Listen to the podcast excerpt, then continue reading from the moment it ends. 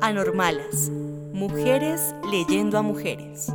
Hola, somos Adriana González, Catherine Villalobos y Nelly Vargas. Una voz, dos voces, tres voces que les dan voz a escritoras de distintos contextos.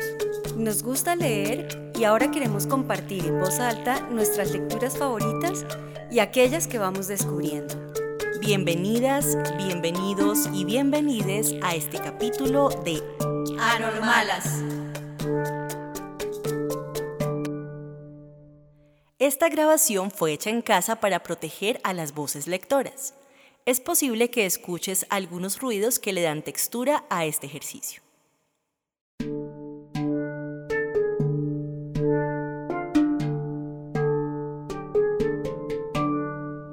Hoy leeremos a Lina Meruane, escritora y docente universitaria chilena.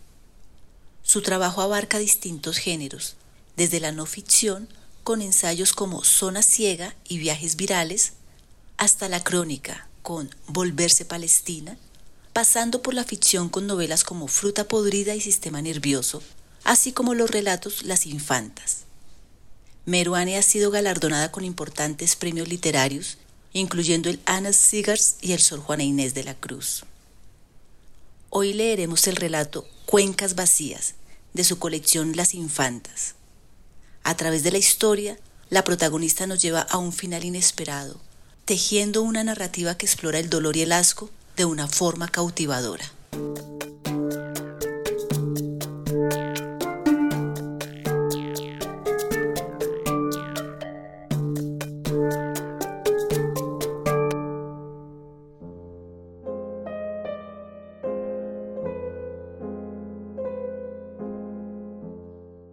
Será necesario refaccionar esta casa, advirtió mi padre cuando traspasamos la pesada reja que cercaba el antejardín. Acabábamos de llegar a la ciudad de poner las maletas y otros bultos en el suelo. Mi madre buscaba las nuevas llaves en su cartera.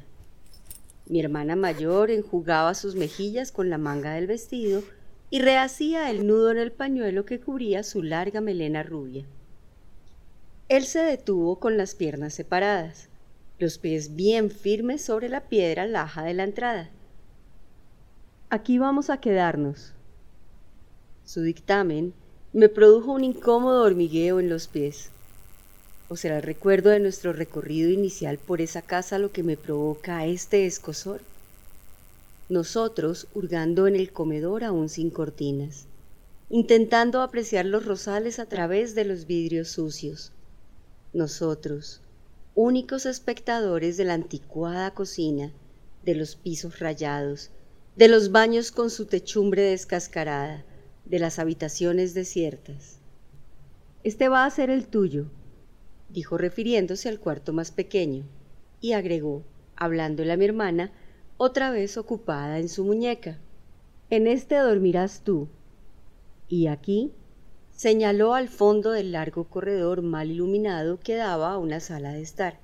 Aquí estaremos siempre, tu madre y yo. Siempre. Repetí.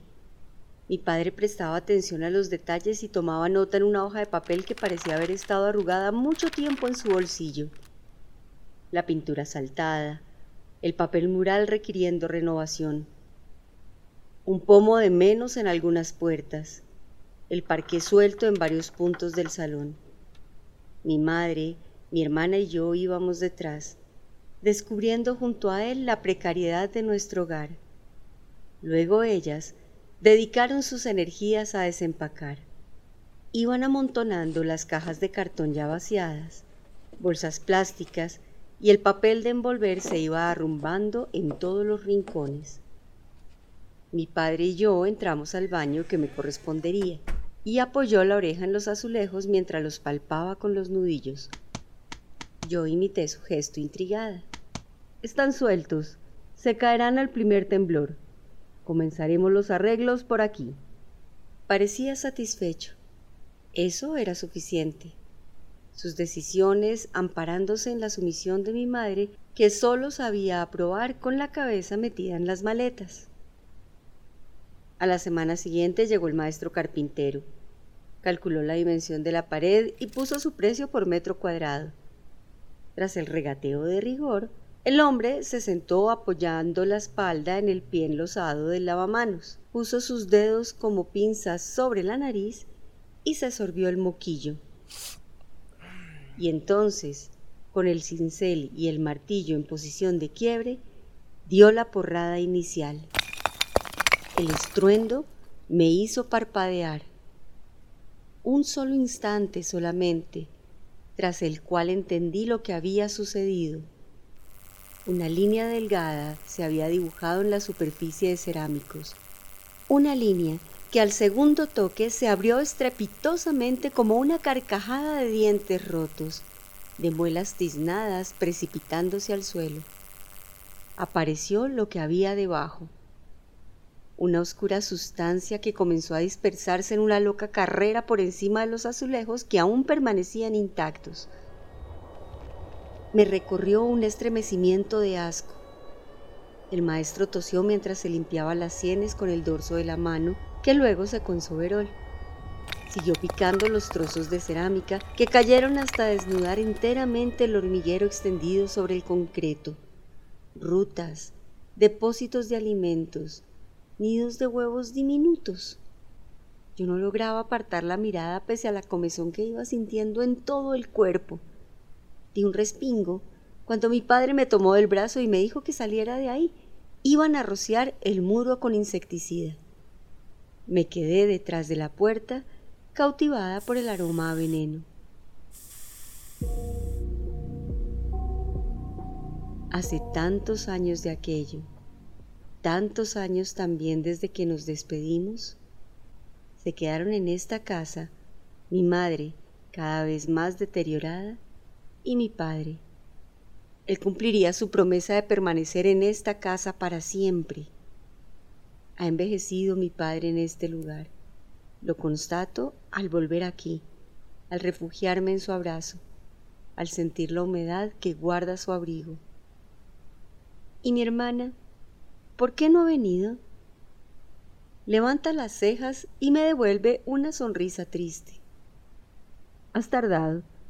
Supongo que te quedarás esta vez, que estarás aquí cuando sea el momento de enterrarme. Tú me enterrarás a mí más bien si me quedo mucho tiempo en esta casa. No comprende que bromeo. Su mirada se vuelve distante y dura como la de un ciego. Pero te quedarás, te quedarás, estoy seguro de que esta vez sí. Desde la ventana advierto que los añosos rosales están apestados ennegrecidos por voraces pulgones. Permanezco en silencio tragándome el asco. Esta ciudad está plagada de insectos, pienso, y esta casa, plagada de hormigas, suben y bajan por las paredes como una tupida enredadera. Se han multiplicado durante mis años de ausencia. Nos sentamos a la mesa. Ha cocinado para mí mi padre como cuando era una niña. Noto cómo pesa la ausencia de mi hermana mientras deposita el plato frente a mí. Pruebo la carne, que sabe algo picante, y comienzo a sentir otra vez un hormigueo subiendo por mis vértebras hasta el borde interno de los brazos. Sabe que nunca he tolerado la pimienta. Sabe que en cada pizca negra veo un bicho moviendo sus frágiles antenas. Es algo que traigo conmigo desde la infancia y sin embargo él nunca ha querido aceptarlo. ¿Manzanas acarameladas? ¿No vas a probarlas? No, no podría, no ahora, quizá luego. Preferiría haber evitado rechazar su manzana bañada en almíbar, pero no alcancé a decírselo. Hay tantas cosas que no hemos alcanzado a decirnos. Guardo esos silencios como se guardan los rencores, muy adentro, hasta que de pronto saltan, hasta que asaltan. Debiste avisarnos antes. Tendrías que haberme llamado ese mismo día. ¿Por qué esperaste tanto tiempo? Él empuja el postre más cerca de mí, en silencio. ¿Dónde enterraste a mamá? ¿En qué cementerio pusiste su cuerpo? Alejo el plato hacia un lado y lo miro esperando una respuesta. Lo veo tomar un sorbo de agua como si no me hubiera oído. Es hora de dormir, estamos cansados. Que vaya él a su habitación al fondo de la casa, que lea el diario, que se duerma durante mi desvelo. Yo me encargaré de dejar impecable al menos la cocina, de enjuagar la vajilla, de limpiar los mesones con cloro, de sacar al patio la bolsa de basura llena de manzanas demasiado dulces que atraen a las hormigas. Puedo escucharlas. Están vivas, ahí, debajo, de los azulejos, de las cortinas, de la cama. Las sábanas me recorren con sus patas minúsculas se enredan en mi pelo, sobre los párpados, me van despedazando con su apetito multiplicado, se mueven dentro de mí. A oscuras abro la boca para gritar, pero se aferran a mi aliento, escapan en bocanadas, muerden mis encías, me arrancan la lengua hasta que su mano me remece. Mi padre enciende la luz, seca la saliva que corre por mi mejilla, examina mis pupilas mientras me acaricia y sonríe. Nada, ni rastro de ellas. Huyen en la vigilia de mi sueño, intento decirle, pero no logro articular una palabra. Miro mis piernas rasguñadas y dejo que él me acune, que me bese la frente. Su olor me calma, pero sé que no debo volver a dormirme. Serán solo tres o cuatro días. Me repito procurando calma. Solo necesita un poco de compañía durante el duelo. Paciencia. Pienso. Luego podré marcharme y llamar a mi hermana para recriminarle este abandono. Sé perfectamente por qué no se ha atrevido a venir. Sé que ella ha sido más astuta que yo. Admiro su fuerza y sin embargo resiento su traición. Dejarme sola aquí con nuestro padre. Tres o cuatro días solamente, me repito. Sé que debiera evitar hacer mención de lo que me inquieta, pero nuestras conversaciones derivan siempre en el entierro que nos fue arrebatado. Mi padre se niega a hablar del asunto tanto como yo me niego a desprenderme de él y de mi fobia a los insectos que se han tomado esta casa. Mi padre le pone azúcar a su café Revuelve otra vez y deja la cuchara en el plato en silencio. Se fija en el aerosol que asoma de mi cartera y hace una extraña mueca antes de decirme, si no se te quita esta obsesión con el veneno me obligarás a tomar medidas. Hay que respetar la existencia de la naturaleza, respetar sus necesidades. No me gusta su tono amenazante. Ni siquiera le contesto. Es una contienda desigual. Esta es su casa y ya no mía, pero no conseguirá aplacar el asco. También yo debo respetar mi naturaleza para poder sobrevivir aquí una temporada. Mi padre sale a sus diligencias matutinas y entonces decido internarme hacia el fondo de la casa. Me introduzco por el pasillo que apenas recordaba provista de una palangana con detergente y los pocos implementos de limpieza que hallado en el estante de la cocina. Siento un repentino malestar en el estómago, aunque el frasco de insecticida me procura seguridad ahí, en el puño izquierdo. Encontraré el hormiguero. El viejo hormiguero ha sobrevivido, y si he regresado es para acabar con esa rémora de mi infancia. Es la única forma de duelo que me queda, acabar con las hormigas y con mi miedo. Enterrar ambos, puesto que no he podido asistir al entierro de mi madre. Ahí hay un reguero de hormigas, las voy siguiendo. Se desvían por esta puerta y yo las sigo. Hurgo en el baño de mi padre, en el lavamanos donde encuentro adheridas a la losa algunas de sus canas. Examino el papeleo a medio llenar. Ni rastro del hormiguero. Pienso, con la certeza de que esto antes lo ha dicho él. Lo ha dicho siempre para justificarse, para evitarse el trabajo de aniquilarlas. Ellas estaban antes que nosotros. Es la casa que eligieron para vivir. Para siempre. No lo ha dicho, pero ahí está la palabra. Siempre. Que regresa siempre a mí. Entro en su habitación es como si la descubriera por primera vez. Me sorprende la cantidad de retratos de mi madre en su mesa de noche. En todas tiene la misma edad, 30 años. También está mi hermana, infinitamente repetida a los 30 años. Me busco en vano. Quizá cuando cumpla esa edad merezca un lugar sobre la mesa. Me distrae un movimiento casi imperceptible en el marco plateado de un retrato materno. Sigo ese movimiento con la vista y los pelos del brazo se me levantan cuando descubro el rincón lleno de su vibrante presencia. Debo apurarme, no darles más tregua, seguirlas hasta el lugar exacto donde se ocultan y se multiplican. Ya he revisado las habitaciones. En todas hay hormigas, pero todas se dirigen hacia la sala. Compruebo de pie bajo el umbral de la puerta. Imagino el desaseo de los meses recientes, las migas de tantos desayunos no barridos, el dulzor de los postres que mi padre insiste en preparar para nadie. Tampoco mi madre se animaba a comerlos y sin embargo él seguía insistiendo. Tiemblo de repugnancia al pensar que había pasado todos estos años alimentándolas. Sin darme cuenta, exprimo el veneno dentro de mi bolso.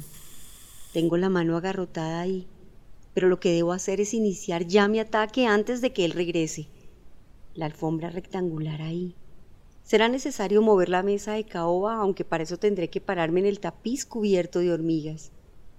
Minuto a minuto interrumpo la labor para frotarme las piernas. El sudor en la espalda humedece mi sostén, moja mis calzones. Un ligero escosor me recorre mientras termino de empujar la mesa de centro. Ahora a levantar el pesado cubresuelo. Lo tomo de una esquina y entonces las hormigas se vuelven locas, comienzan a treparse por mis dedos, por mis antebrazos, se meten por mis axilas y siguen aceleradamente hasta el escote. Me pican los párpados, la comisura de los labios, el nacimiento del pelo, la nuca y a lo largo de la columna. Se meten entre mis piernas. Recupero el insecticida que he dejado sobre el mantel y me defiendo. Empapo mis manos, me fricciono los brazos con veneno. Me marea ese perfume delicioso mientras me froto y aplasto a las hormigas. Respiro hondo. Contengo el aire con los ojos cerrados y por fin, trabajosamente, empiezo a enrollar la alfombra. Es ahí, ahí debajo. He encontrado el lugar exacto por donde entran y salen. Quedo un instante paralizada y luego retrocedo porque es insoportable la pestilencia que emana del suelo. Debo actuar con rapidez antes de que comiencen a trepar por mis piernas bajo el vestido otra vez, a enredarse entre ellas, a picarme. Pero no soy capaz de enhebrar una estrategia. Un solo paquete de veneno no parece suficiente. Mi mirada solo se fija en las que se escabullen entre las palmetas del parqué imperturbables. Me apoyo en la mesa, solo un instante. Quizá no sea capaz, pienso, pero tengo que ser capaz, me digo para darme fuerzas. Hundo las manos en el parqué y empiezo a levantar los trozos húmedos de madera. Están todos sueltos, salen uno tras otro sin dificultad, enteros, astillados, cubiertos de hormigas, ribeteados de musgo. Una tras otra cada palmeta podrida y madejas de hilos verdosos delgados como cabellos. Me detengo con las manos llenas de barro, de tierra pulposa. Hay algo ahí abajo, además de las hormigas desesperadas y de gusanos. Lo que hay no es un enorme hormiguero. Doy un paso atrás para entender lo que estoy viendo y entonces aparece ante mí lo que queda de ese cuerpo, de la cabeza, del rostro sin ojos de mi madre.